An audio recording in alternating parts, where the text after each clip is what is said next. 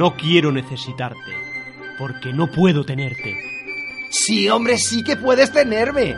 Todos los jueves, de 8 a 9 de la tarde, en Radio Nova. Más que cine.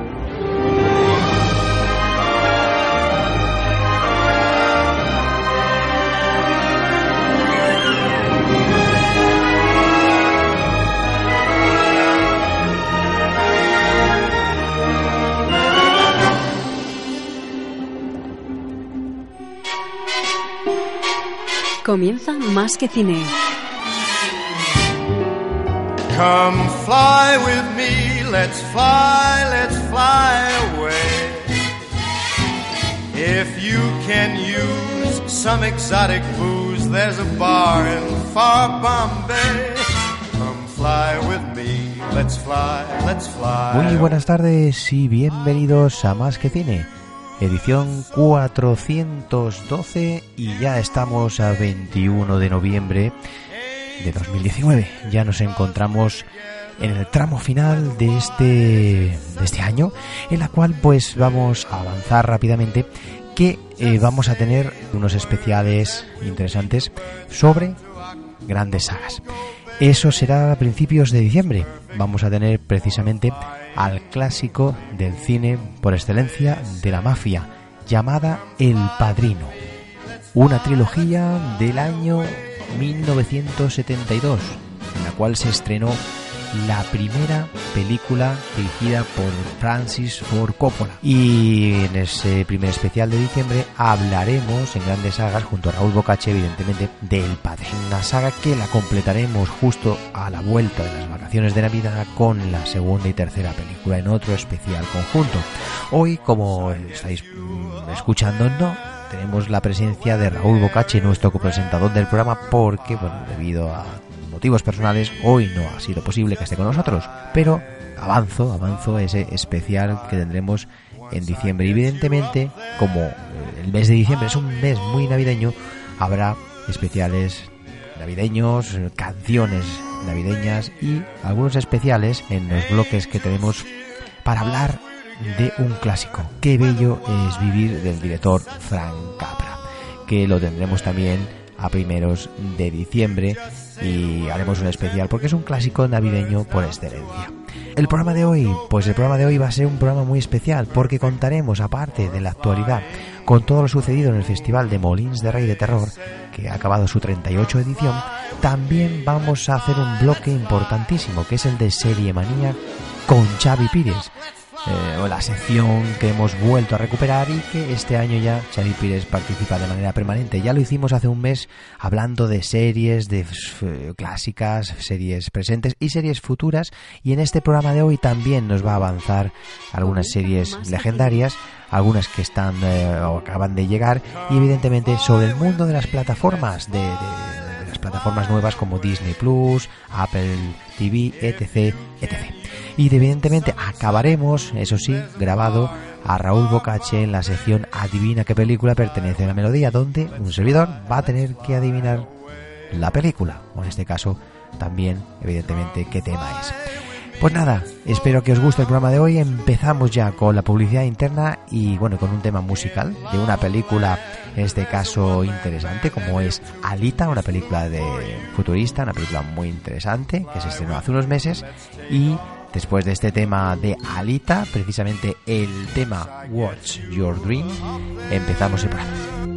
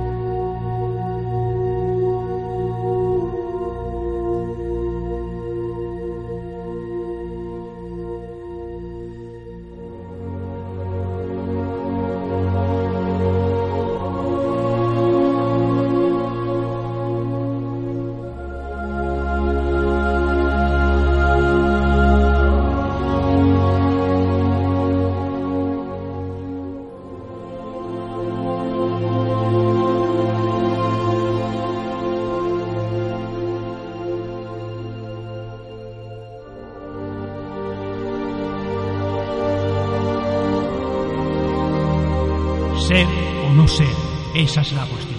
¿Cuál es la cuestión, amigo? ¿Cuál es la cuestión? Pues la cuestión. Pues la cuestión es ser de Más que Cine, Claro. el programa que hacemos todos los jueves en Radio Nova. Tuyo juntos. Tú y yo juntos, Claro. en el 107.7. De Radio Nova. Ah, y no os olvidéis. Tuyo siempre. no, la hora, de 8 a 9. Ah, sí. Ah, eso hay que decirlo, amigo. De la noche. ¿Eh? Venga, O de la, o de la tarde. venga, prepárate, que empezamos. Venga, vamos, corre. Adelante. Coge el micro. Vamos. Pícale está.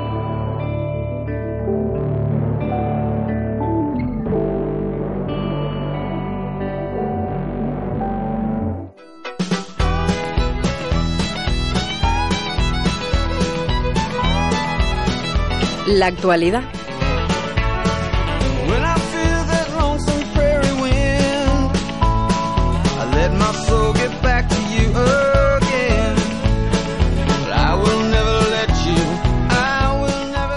Pues ha llegado el momento, ha llegado el momento de la actualidad cinematográfica y vamos a repasar pues el Festival de Terror de Molins de Rey, que ha tenido lugar pues entre el 8 y el 17 de noviembre. Y bueno, hemos disfrutado, hemos disfrutado de un festival en la cual el primer fin de semana, creo que fue el día 9, el, sábado estuvimos viendo 26 cortometrajes a competición. Estos cortometrajes, el público daba también su opinión y nosotros ya votamos.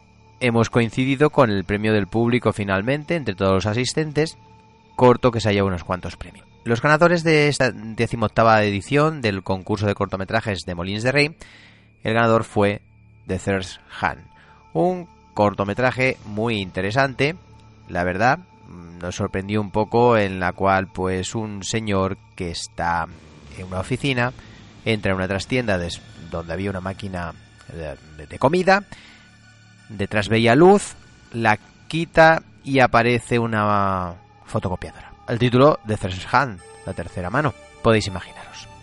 Eh, mejores efectos especiales fue de Fight Course 1000, un cortometraje también muy intrigante sobre una pareja. Estando sin trabajo, se apunta en una especie de prueba de estar metidos en una habitación y solo tienen que comer. ¿Cómo acaba?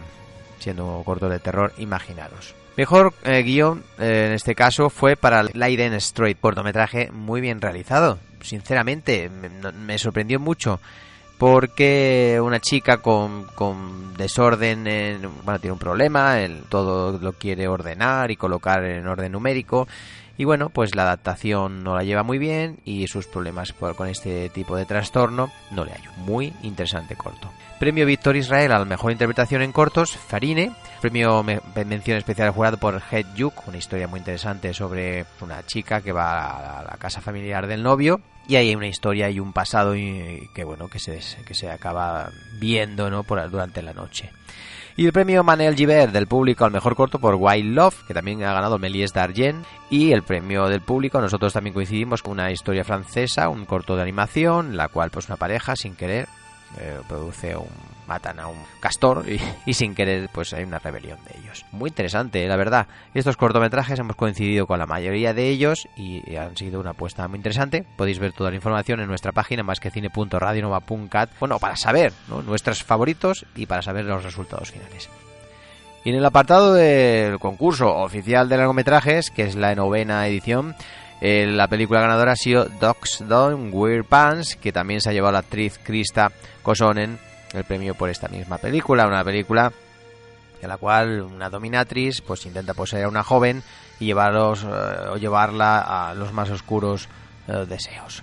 Eh, mejor dirección, Oscar Martín por la película Amigo. Mejor guion, se ha llevado con To Daddy, también se ha llevado el premio del público esta película, con el protagonista Elijah Wood, de, bueno, el Frodo del Señor de los Anillos, en la cual el joven va a visitar a su padre que le ha pedido por carta que vaya a verlo después de 30 años sin contactar con él. El joven eh, está en tratamiento por el abuso del alcohol, vive con su madre y bueno, pues encuentra un problema que nos desveló porque hay que verla. También mejores efectos especiales y maquillaje se lo ha llevado The Divine Fury y mejor banda sonora Bliss, una locura de película norteamericana en la cual una joven eh, que es pintora, bueno, pues eh, para conseguir su gran creación, su gran cuadro, abusa de, bueno, sobre todo de las drogas y eso le lleva pues a meterse en el mundo del sexo de, y de ciertas muertes macabras que acaban viniendo a la par debido a ese abuso. Estos son los premios de estas importantes eh, secciones y además eh, el premio a la sección C trancada de cortometrajes al mejor cortometraje Zombiosi de Chris Gambin y Tony Pimel, sección Bane Different, premio del público a la mejor película A Good Woman is Hard to Find y premio honorífico, premio honorífico evidente para el gran actor Paul Nashki. Eh, premios de la crítica de oro, premios de la crítica de oro al mejor corto en colaboración con Blogos de Oro por Sonrisas de Javier Charabel, por su originalidad a la hora de retratar la falsedad de nuestra sociedad y las relaciones interprofesionales interpersonales, con todo ello en un toque satírico, corto que vimos en esos 26 cortos maravillosos que nos pudimos eh, bueno, disfrutar en el primer fin de semana. Y también premio de la crítica de oro al mejor largo en colaboración con Blogos de Oro fue para Bliss de Joe Begos por su por ser una película que refleja la apoteosis del horror en estado puro, un original descenso a los infiernos del arte. A nosotros no nos gustó para nada esta película, pero bueno. Concurso, quinto concurso de vídeos en 20 segundos fue ganador Fisher de Dani Seguí Finalista Diógenes de Antonio Pantera y el otro finalista Comida para mascotas de Mariano López Toribio. Y en el decimotercer concurso de microrelatos en lengua catalana se lo llevó Sustitución de Vicente Tarol de Xativa, Valencia y en lengua castellana Fascinación de Edwin Loureiro da Silva. Y la mención del mejor microrelato en lengua castellana fue para visitante de Melisa Ruz Pérez García de Almería. Y en la muestra de cortometrajes para institutos ganó el corto Bad Hit de Alberto Corredor, que ya lo vimos el año pasado, y en Terror Kids eh, el premio al mejor cortometraje infantil entre 6 a 9 años fue Pool Shark y entre 10 a 12 años fue eh, también nuevamente Wild Love. Hay que decir que también disfrutamos de las 12 horas de terror, vimos Girl uh, on the Third Floor, eh, vimos Con to Daddy, esta de, de Wood, pues también la vimos. Vimos Bliss, que no nos gustó nada. Vivarium, eh, una historia de, de, una pareja que busca el hogar perfecto y se encuentra atrapada en un misterioso barrio de casas idénticas. Y también, en este caso, nos faltó por ver es, Scarpage. Pues no la pudimos ver, pues bueno, ya nos vimos a casa porque era muy tarde vimos cinco películas seguidas desde este pasado sábado, desde las 8 de la tarde hasta las 6 de la mañana, disfrutando. Un festival muy redondo, muy interesante en las secciones que acabo de comentar, tanto los cortometrajes como las 12 horas de terror. Lo que hemos visto, muy interesante apuesta, un festival con ya 38 ediciones y esperemos que siga muchos años más y podamos disfrutar de, ello, ya que el público, pues bueno, como siempre, afín al festival y apoyándolo. Fantástico festival. Una felicitación a todo el equipo de organización. Nos volveremos a ir el año que viene. Y ahora sí, ahora ya continuamos porque vamos a saludar y hablar con Xavi Pires en la sección Serie Manía.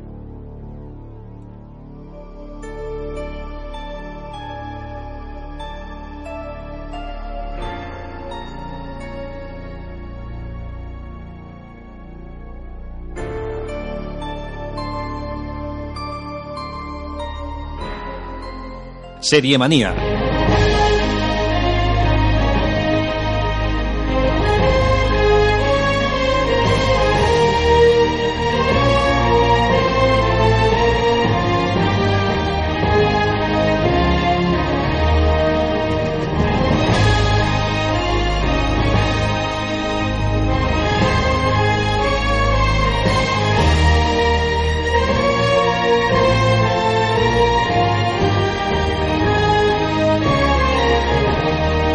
Radio Nova, más que cine.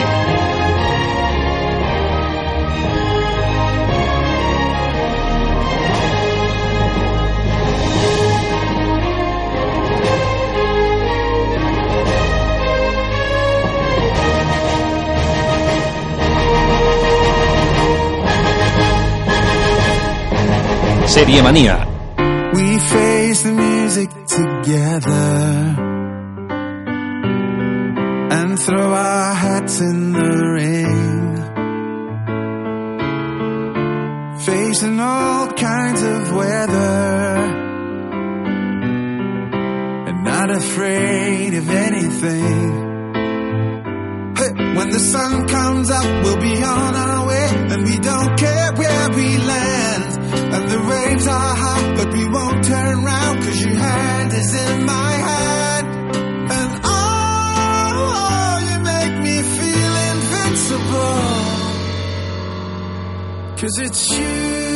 And me.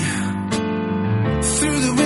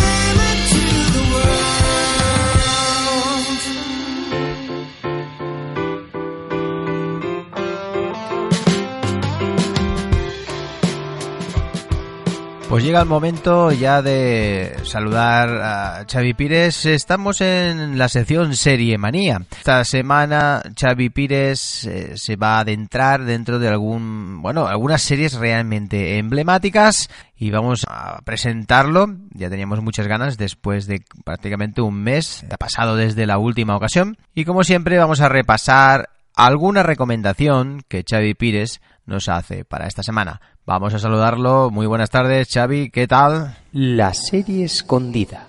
Muy buenas tardes a todos los seriéfilos y a ti, especialmente Javi. Esta semana quiero iniciar con una serie que lo está petando en todos los foros sobre series que existen. Y es que, después de tantas cosas negativas, siempre va bien que existan propuestas positivas como Modern Love. Esta serie que se estrenó el pasado 18 de octubre y que actualmente podemos ver la primera temporada entera en Amazon Prime Video, cuenta con un elenco que ya quisieran muchas películas con grandes presupuestos. Para empezar, la guapísima Anne Hathaway, actriz que la recordamos por múltiples películas como El Diablo Viste de Prada, es una de las protagonistas de las ocho historias diferentes sobre el amor. También podemos ver a otras actrices como Tina Fey, Catherine Keener o Julia Garner, además de actores como Deb Patel o John Slattery, el actor que lo recordamos como el jefe de John Hamm en la popular serie Mad Men. Pero si creíamos que su elenco era lo mejor, pues no. El desarrollo de las historias y la naturalidad de sus diálogos consiguen que esta serie de ocho capítulos de 30 minutos cada uno la puedas ver de un tirón. Cada episodio de Modern Love nos presenta una historia independiente y con nuevos personajes, a los que conocemos en un momento de sus vidas en el que negocian con los retos del amor en cualquiera de sus variantes de la ilusión de la primera cita a la nostalgia por una oportunidad perdida, pasando por el amor paternal, el filial o el propio, esta serie es una colección amable de historias muy personales que a pesar de que en algunos casos hablen de depresión, separaciones o la misma muerte, siempre dejan buen sabor de boca. Como todas las antologías de películas, hay episodios que parecen más redondos que otros o que tienen resoluciones que resultan más satisfactorias que las demás. Pero como en toda antología, como decíamos, ya sabemos que nuestra conexión con cada historia depende de nuestro momento vital, las experiencias que hayamos vivido o el tipo de narrativas por las que tengamos predilección. ¿Quieres saber quién soy? Pues aquí va. Estaba en un supermercado hace unos años buscando melocotones con antojo de melocotones. ¿Sabes esas veces en las que te despiertas con un antojo tremendo de comer melocotones? Bueno, pues eso. Y estaba resplandeciente. Literalmente resplandeciente, porque había elegido como atuendo para ir por la mañana al supermercado una camiseta de lentejuelas absolutamente adorable que me encanta y que nunca puedo ponerme porque no encuentro la ocasión. Combinaba con mi estado de ánimo, estaba de muy buen humor. En cierto modo, ese es el problema.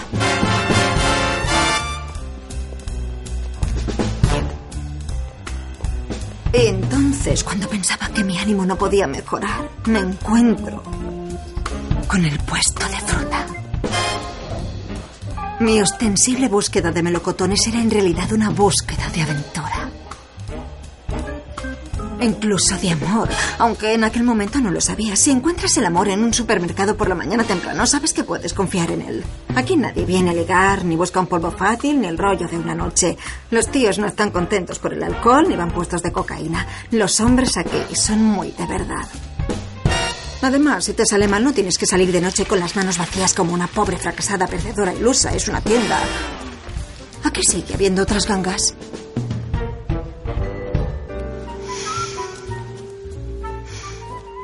Gustan firmes y jugosas. Y sin golpes. ¿Qué andas buscando tú? Me apetecía una buena Macedonia, pero no de las preparadas. La quiero súper fresca. Te entiendo, pero se desperdicia mucho. Necesitas comprar una pieza de cada y cuando vuelve a apetecerte otra, todo está medio pocho. Mi conciencia me impide hacer Macedonia solo para uno. A no ser que tengas un montón de niños correteando en casa y una mujer para compartir la fruta. ¿Tienes mujer e hijos para compartir la fruta? ¿Quién? Yo no, ¿No? no, tengo, ¿no? Mm, ni yo. ¿Es lo que buscabas? Tal vez. Yo también. No, me refería al melocotón. Ah, sí. Ya. Sí, sí, Al claro. melocotón, ¿eh? Ya, sí, claro, he venido por melocotones. Aunque el elenco es algo diverso, en cuanto a edades y color de piel, las experiencias, el nivel de vida y el tipo de relaciones entre los protagonistas no representan el amplio espectro del concepto amor moderno al que hace alusión el título de la serie. Pero la selección de historias de la por ahora única temporada de Modern Love es variada. ¿Y por qué digo que es mm, de momento la única temporada? Porque en un principio se rodó esta eh, serie para que fuera de una sola temporada, pero después de todo el éxito recibido, de todas las buenas críticas recibidas, ya se está planteando hacer una segunda temporada que posiblemente esté en nuestras pantallas eh, finales del 2020. Como decía, los temas no son repetitivos y la mayoría dejan la sensación de que nos gustaría seguir viendo a sus protagonistas durante más episodios y esa es una muy buena señal. Al ser historias independientes, será fácil caer en la tentación de ver los episodios en desorden, ya sea porque haya cierto consenso en cuáles son los mejores o porque os llame la atención quien los protagoniza o dirige. Yo solo quiero hacer una recomendación y es que si lo hacéis, eh, dejad para el final el último capítulo, porque tiene un sentido. Eh, Así que si queréis ver los otros capítulos en desorden, no hay problema, pero siempre dejad el último episodio para el final porque hay muchísimas sorpresas que no voy a desvelar. Así, esta es mi recomendación de la semana en cuanto a series. Modern Love.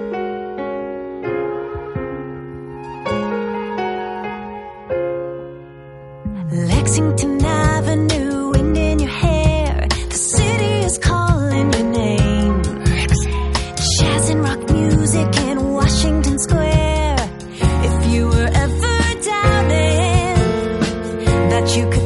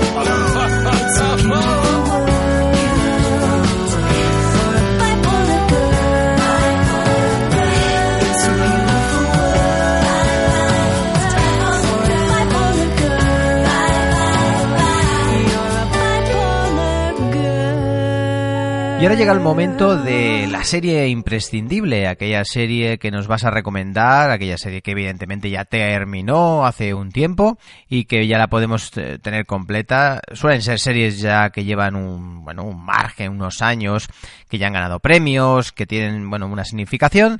Hoy va a hablar de una grandísima serie en el bloque imprescindibles de Seriemanía. Imprescindibles en Seriemanía. El clásico de esta semana lo dedicamos a Six Feet Under, llamada en España como A dos metros bajo tierra, y que recientemente cumplió su mayoría de edad, 18 años desde que se estrenó en 2001. Esta serie marcó una hora y un después en televisión. Quizá no ha hecho tanto ruido como otras eh, como Los Soprano, que hablamos anteriormente, o The Wire. Incluso a veces caen justamente en el olvido cuando se habla de los grandes títulos de la historia en la pequeña pantalla. Pero a dos metros bajo tierra fue una de las grandes, una de las que lo cambió todo. Bueno, Taylor, tengo que irme abajo a trabajar durante un rato. ¿Tienes todo lo que necesitas? ¿No hay leche chocolateada? Lo siento, pero no tenemos leche chocolateada. Quiero tomar una taza de leche chocolateada. Ya, lo siento, pero solo tenemos leche normal. ¿Y no tienes más galletas que estas? Son las únicas que tenemos. Es que estas no me gustan, tienen un sabor asqueroso. Entonces dedícate a pintar los libros para colorear y yo vendré a verte dentro de un rato. No me gustan los libros para colorear. Los has escogido tú en la tienda. Porque tú me lo dijiste. Creía que te gustaba colorear. No me gusta. Te dije que me gustaba dibujar. Entonces dibuja. Esto es un libro para colorear. En los libros para colorear no se puede dibujar porque los dibujos ya están hechos. En los libros para colorear solo se puede colorear. Por eso se llaman libros para colorear. ¿Quieres ver la televisión? Vale. Han transcurrido tres años desde la entrada en vigor de la ley. ¿Sabes de cómo utilizar eso? penal del menor. Una ¿Qué crees que soy tonta? No he dicho que seas tonta. Claro que sé utilizar un mando a distancia. Muy bien, pues púdrete. Tonto del bote. Una historia sobre una familia propietaria de una funeraria, ¿en qué cabeza cabe? ¿Quién va a querer ver una serie en la que la muerte es la protagonista? Sobre el papel suena bastante loco, pero ahí estaban Alan Wall en- con su Oscar por el guion de American Beauty todavía caliente y HBO para demostrar que sí tenía sentido. Por aquel entonces, en 2001, la cadena de cable comenzaba a apostar por historias diferentes. Ya tenía en emisión Los Soprano y Oz, y rompía moldes con Sexo en Nueva York. Y el año siguiente empezaría The Wire. Querían hacer una serie sobre una familia que tiene una funeraria y pensaron en Val. Y se dejó llevar por sus propias experiencias. Su hermana murió cuando él tenía 13 años y su padre cuando tenía 19. Atendió a las peticiones de la cadena y así nació una de las series pertenecientes a esa primera ola de ficciones que definió lo que sería la reciente edad de oro de la televisión. A dos metros bajo tierra habla de la muerte, pero sobre todo habla de la vida porque vida y muerte están entrelazadas sin remedio. Y es que, eh, como decíamos, eh, sus personajes viven al límite, tocando la tierra y rozando el cielo y el infierno, y el más allá y el más acá. En sus capítulos que arrancan siempre eh, con la muerte de alguien y que tienen algunos de los comienzos más originales de la televisión, se podía tratar cualquier tema, siempre con la búsqueda de la propia identidad de sus personajes de fondo. Porque Ruth, Nate, David, eh, Claire, Brenda y Rico lo único que querían era encontrar su camino en la vida a pesar de estar rodeados de muerte. También mostraba cómo la familia y los vínculos que se generan con los demás pueden servir como atadura que nos frena o como impulso hacia adelante. Pero a pesar de la presencia constante de la muerte, a dos metros bajo tierra está lejos de ser una serie que se deje invadir por la pena y el dolor. En ella abunda el humor, un humor negro, negrísimo, que ayuda a lidiar con el pozo profundo que deja su paso, y los golpes de realidad y de realismo. Las series de hoy no se podrían entender sin a dos metros bajo tierra. Su ruptura con los moldes y con las reglas y sus personajes desastrosos e imperfectos como tú, como yo y como el resto de los personales. Las relaciones entre personajes, la disfuncionalidad, los diálogos, el punto de vista, el tratamiento de los fantasmas del pasado, su valentía, sus actores, como toda serie tuvo sus bajadas, pero el total es tan bueno que todavía es complicado encontrar una ficción televisiva tan completa en tantos sentidos. Cinco temporadas después de que Nathaniel Fisher muriera en las primeras secuencias de la serie, se despedía para siempre dejando uno de los cadáveres más bonitos de la historia de la televisión. Lo hizo con el que todavía muchos consideran que es el mejor final de una serie y demostrando que la televisión ya podía hablar de cualquier tema, que el medio había madurado y que los espectadores estaban preparados para seguir en ese viaje que hoy continúa. Por cierto, esta serie fue el trampolín para dar a conocer Michael C. Hall, el actor que protagonizó otra de las series del recuerdo, Dexter. Eh, esta es mi recomendación de clásico de la semana y que recomiendo muchísimo, muchísimo para todos los amantes de las buenas series. A dos metros bajo tierra o, en su versión original, a Six Feet Under. Y evidentemente uno de esos bloques de noticias importantes que tenemos aquí en, eh, la sección Serie Manía es eh, la actualidad en general, no solamente de series o nuevos proyectos, sino noticias en este caso va a ser sobre el mundo de las nuevas plataformas que están apareciendo y que van a aparecer dentro de poco, un universo realmente para explorar que nos apetece que Xavi Pires hoy pues nos va a desvelar en detalle. Pues en las noticias de esta semana en cuanto a series, quisiera empezar con dos eh, noticias sobre las nuevas plataformas de streaming que llegan a España. La primera de ellas, Apple TV, ya se ha habilitado de forma global eh, en su servicio de series y películas en streaming.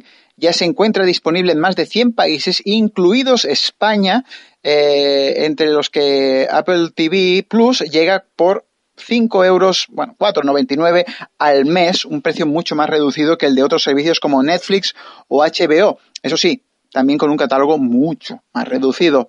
Tal y como prometió Apple, el pasado 1 de noviembre llegó Apple TV a todo el mundo. El servicio se estrenó con diversas series y contenido original que ha sido producido o adquirido por la marca y títulos como Sea o For All Mankind son algunas de las principales y pocas bazas, aunque hay más eh, en camino como nuevos episodios de Amazing Stories de Steven Spielberg o contenido en colaboración con Oprah Winfrey. Ready?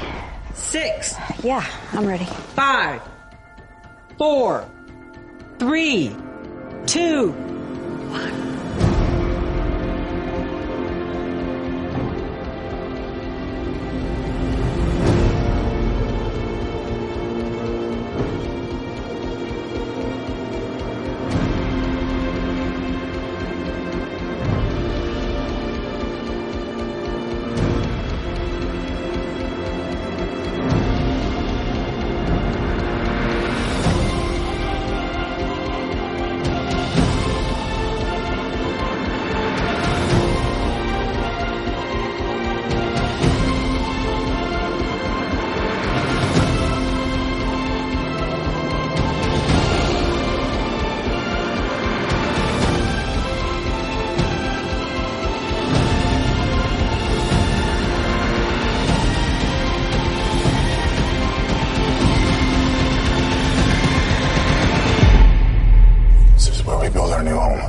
Asimismo, eh, llega con otros servicios de entretenimiento como The Morning Show, que es una serie dramática con Jennifer Aniston, Reese Witherspoon y Steve Carell acerca de un programa de televisión matinal. La anteriormente comentada Sí, que es una serie dramática en un futuro donde un virus ha acabado con toda la humanidad. Eh, los que quedan están ciegos y cuenta con Jason Momoa como alguno de sus protagonistas. También otras series como Dickinson, que es una serie de comedia que relata la vida de la poetisa Emily Dickinson en el siglo XIX y su protagonista es la cantante Ailey Steinfeld. Y también eh, For All Mankind, que es una serie dramática basada en la historia de Ronald D. Moore sobre el universo alternativo en el que la antigua Unión Soviética gana la carrera espacial y cómo esto afecta a la sociedad estadounidense. Aparte de todas estas series, otras tantas otras series eh, infantiles y demás, como Oprah, Snoopy in the Space, Little America y The Elephant Queen, entre otras muchas. Hablando de plataformas, también destaco que ya tenemos fecha de la llegada a España de la nueva plataforma de series de Disney. Esta será el 31 de marzo de 2020. Disney Plus ya se lanzó eh, esta semana en Estados Unidos con los esperados estrenos de Mandalorian, la serie High School Musical y también la película de acción real de La Dama y el Vagabundo. La fecha con la que llegará a España será compartida por otros países como el Reino Unido, Alemania, Francia e Italia. Y por cierto, destaco que Disney Plus contará con todo el catálogo de Disney, Pixar, Marvel, Star Wars y National Geographic. Como recuerdo, 31 de marzo de 2020. Después de hablar de estas dos noticias sobre plataformas de streaming, o por decirlo de alguna forma, para ver series, ahora vamos a hablar de una noticia que a mí me ha impactado, y es que la cadena estadounidense CW rehará la mítica serie Kung Fu, con una mujer esta vez como protagonista.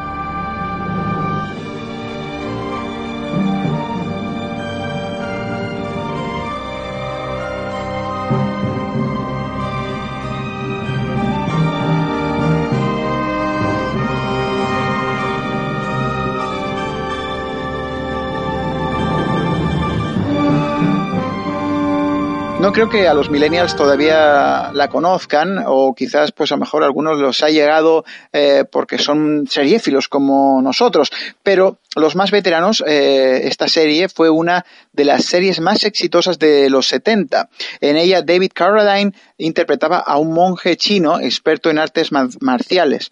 La ficción se emitió durante tres temporadas y fue objeto de un gran éxito y se dice eh, incluso que la idea original pertenecía al mismísimo Bruce Lee, quien también fue considerado para el papel principal. Ahora, casi 50 años después, eh, CW planea rehacer la serie, esta vez con una mujer en el papel protagonista, y exactamente el mismo proyecto que Fox había anunciado años antes, pero que finalmente no llegó a pasar de la fase del episodio piloto. Según la descripción del proyecto, mientras la Kung Fu original seguía los pasos de Kwai Chang Kane, el actor eh, David Carradine, un monje Shaolin que viajaba por el viejo oeste americano en busca de su hermano con sus conocimientos espirituales y artes marciales como única arma, en esta nueva versión se seguirán los pasos de una mujer americana nacida en China que deja la universidad y se embarca en una aventura que le cambia la vida. La joven se dirige a un aislado monasterio en China, pero cuando descubre que su ciudad natal ha sido arrasada por el crimen y la corrupción, usará sus conocimientos en artes marciales y sus valores Shaolin para proteger a la comunidad y llevar a los responsables ante la justicia. Mientras buscará el asesino que acabó con la vida de su mentor y que ahora parece tenerla ella como objetivo. Así que ya estamos esperando eh, por momentos a ver cuándo van a estrenar esta nueva versión de Kung Fu y yo ya me considero eh, uno de los seguidores eh, para poderla ver. Veremos si nos va a defraudar o no, pero ya eso habrá tiempo para eh, descifrarlo en el futuro. Así que estas han sido las noticias rápidamente de series actualmente. La verdad que sí, que ha sido fantástico conocer de primera mano todas las novedades en plataformas. Estamos deseando ya disfrutarlas. Algunas ya las podemos disfrutar, otras todavía no. Y nada, un saludo Xavi y nos volvemos a encontrar el año que viene. Que tengas unas felices fiestas y un próspero año. Felices fiestas y próspero año a todos los seriéfilos. Eh, nos escuchamos el próximo año y esperamos que paséis unas felices fiestas eh, con muchas series. Hasta luego.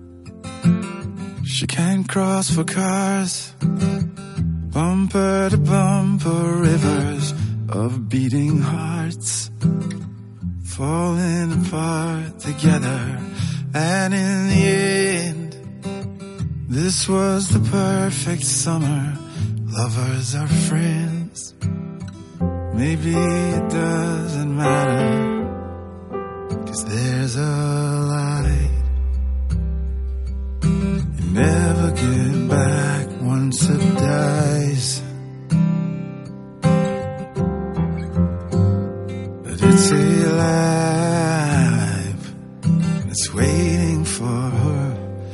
The lost and found.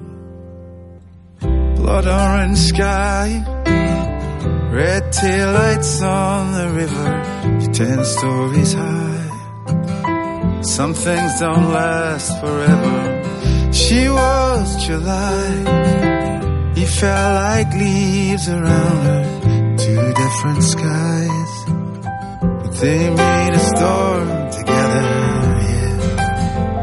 Pues llega el momento ya de hablar eh, en el final del programa, precisamente, de esa gran sección que hemos creado Raúl y yo para esta decimotercera temporada de Más que Cine, que es la sección Adivina a qué película pertenece la melodía. Si te parece, amigo, pasamos Sí, sí, y- con y- ella y ponemos la cuña. Y esta vez me toca a mí, yo te pongo la Oh, melodía y tú la adivinas. Ya tocaba, ya tocaba también, Venga. por cierto. Bueno, pero te lo, te he puesto fácil, ¿eh? Venga, eso espero. Venga. Vamos allá. Vamos, escúchala. Adivina qué película pertenece la melodía. When love comes in and takes you for a spin, ooh la la la, say magnifica.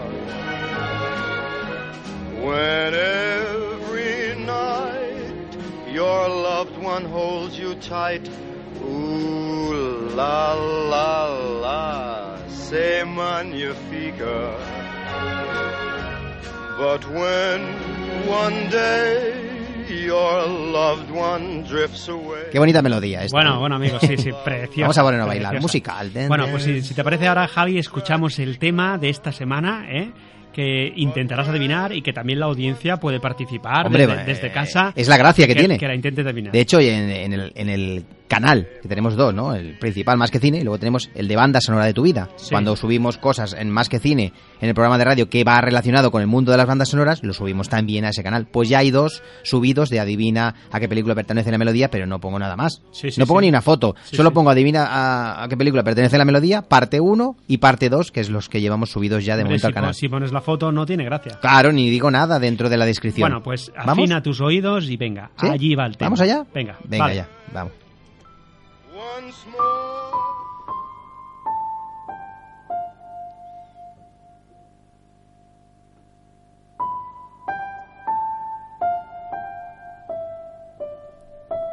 Me parece que ya la has adivinado.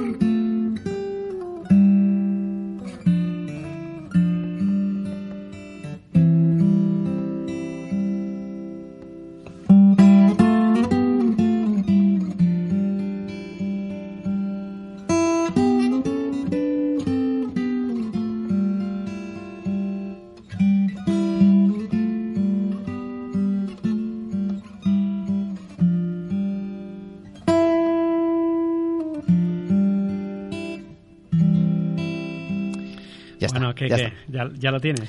Hombre, a mí cuando me han sonado las primeras letras digo, ya está, esto es eh, de Clint Eastwood, eh, ¿no?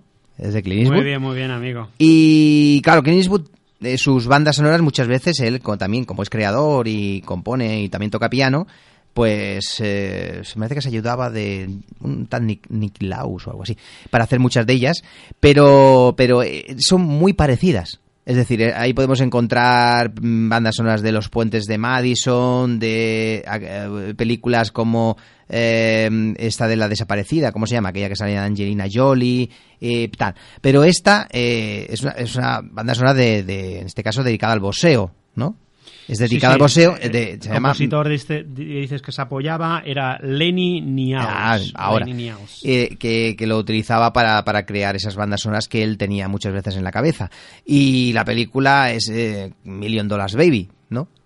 Correcto, amigo. que tiene muy una, bien, una muy banda bien. sonora muy bonita, eh, muy dramática.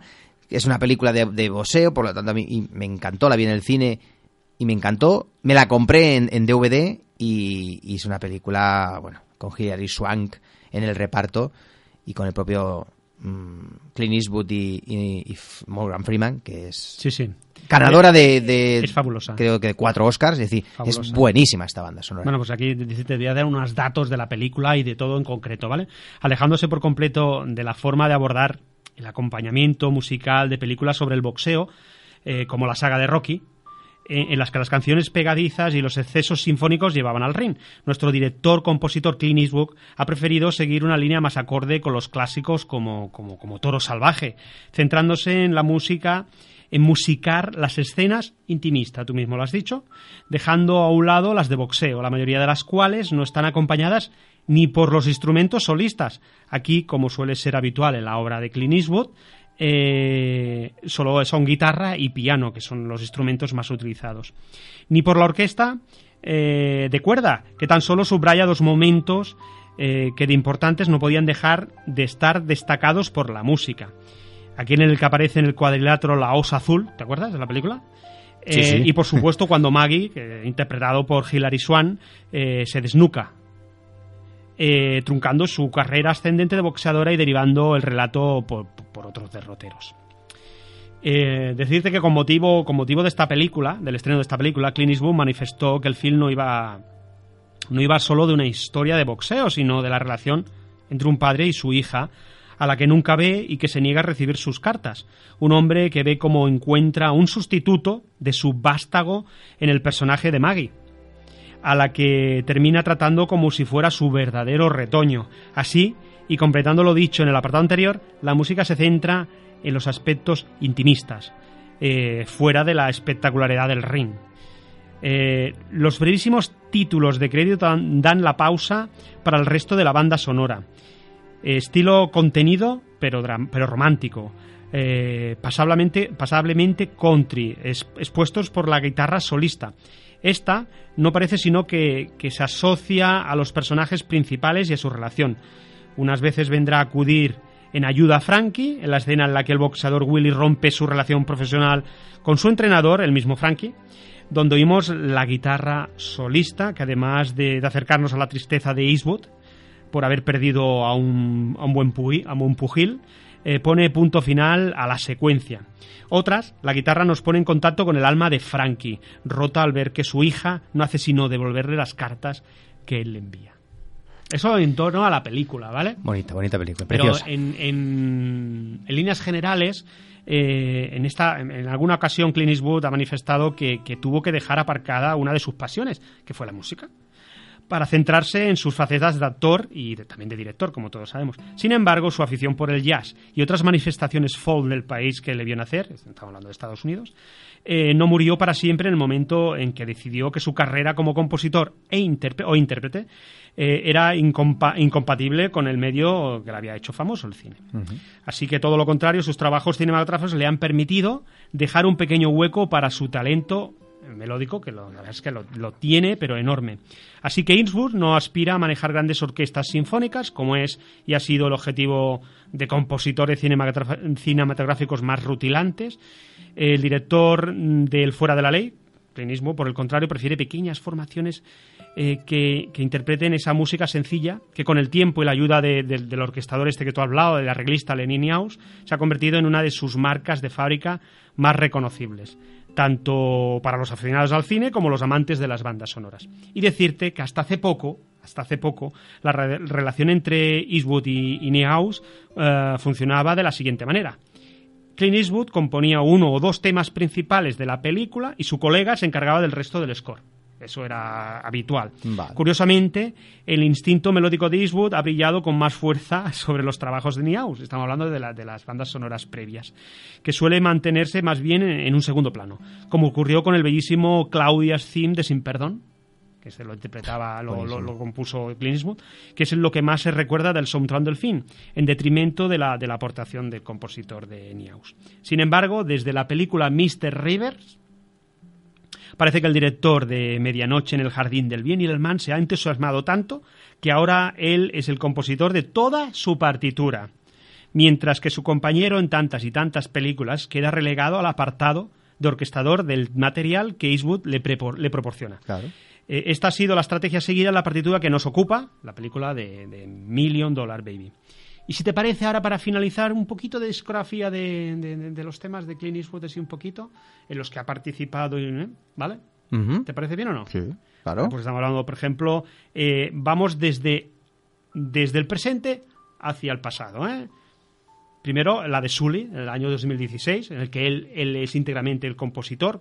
Ya hemos dicho que su compañero se encarga de Más allá de la vida, el 2010 el internado, el intercambio, perdona, La vida de Grace, eh, del 2007, Ban- Banderas de nuestros padres, desde 2006, mi- 2006, perdón, Million Dollar Baby, del 2004, que es la película que nos ocupa hoy, Mr. Rivers de 2003, y a partir de aquí, para atrás, ya lo era al revés, era el, el, el, el- el Niaus el que hacía. Poder Absoluto del 97, Los Puentes de, Madison, 95, que es una película que te gusta a ti especialmente, Javier. Sí, sí, no, la verdad que me encanta. esa- Un mundo perfecto. La melodía es preciosa. Del 93 y finalizamos con Sin Perdón del año 92.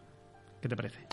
Pues un, un trabajo en equipo y que la verdad ha sido maravilloso porque son bandas sonoras con mucho tacto, con, con ya estamos escuchando de fondo el piano sobre todo eh, como protagonista y melodías que son sencillas, pero dentro de la película funcionan ex- exquisitamente. Sí. Con luego esa orquestación como tú dices de Liaos y tal y luego pues evidentemente muchas canciones porque en películas como Los Puentes de Madison o esta de Medianoche en el Jardín del Bien y del Mal, otras muchas, aparecen muchos temas de jazz y de blues y tal, que son bellísimos y que complementan perfectamente esas bandas sonoras. Me ha encantado, por lo tanto, escuchar ese, esa, esa propuesta tuya y espero que a los oyentes pues le, también le haya encantado.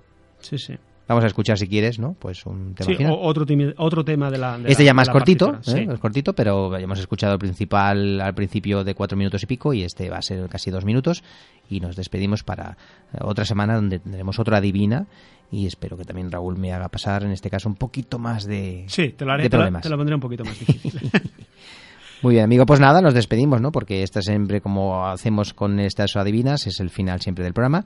Nos despedimos hasta la próxima semana. Que tengáis un buen fin de semana de cine. y que la fuerza siempre os acompañe. Y decir que este tema, el título de este tema es Nights Working with You. El tema que vamos a escuchar. El tema que vamos a escuchar ahora mismo. Muy bien, muy bien, amigo. De la Hasta- película. De la película que no me Million. Dollars Baby. Million Dollar Baby. Tenía Ah. un lapsus mental. Vamos allá. Venga, hasta ahora.